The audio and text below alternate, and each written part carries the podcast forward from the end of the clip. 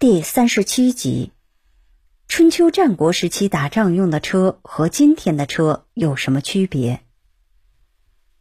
公元一八八六年，德国人卡尔·本茨发明了世界上第一辆现代汽车。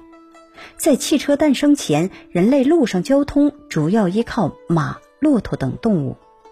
然而，在中国古代春秋战国时期，人们的交通工具也是车，不过当然不是汽车，而是马车。春秋时期，使用马车作战非常流行。马车是木头做的，有一个长方形的车厢，一根轴承穿起两个大轮子。车的前方有一个长长的车辕，用来拴住马匹。拉车的马一般是四匹，车上一般可以坐三个人。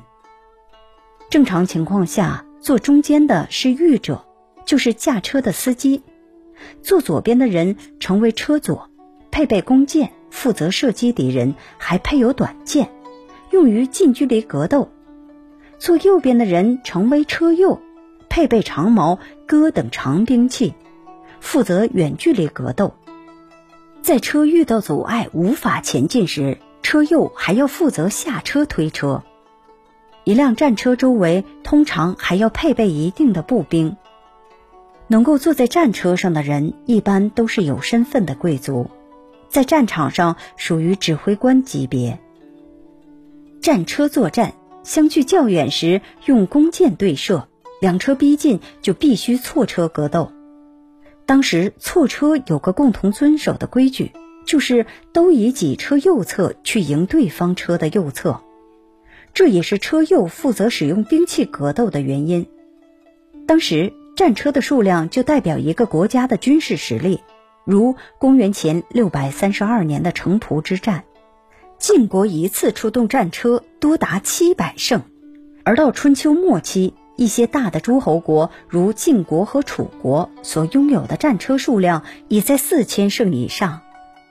公元前五百零五年，白举之战，各国参战的战车也均在千乘以上。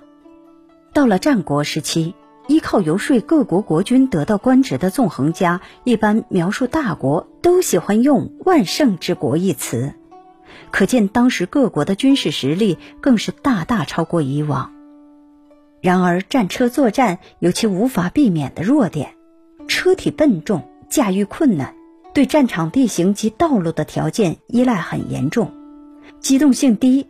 后来，传统的车战逐渐被步兵作战取代。尤其是骑兵出现后，战车更是完全失去战场优势。秦朝统一后，战车已趋衰落。等到西汉时，为了对付匈奴，大量使用骑兵以后，战车就彻底失去作为军队主力兵种的地位，最终遭到淘汰，退出了历史舞台。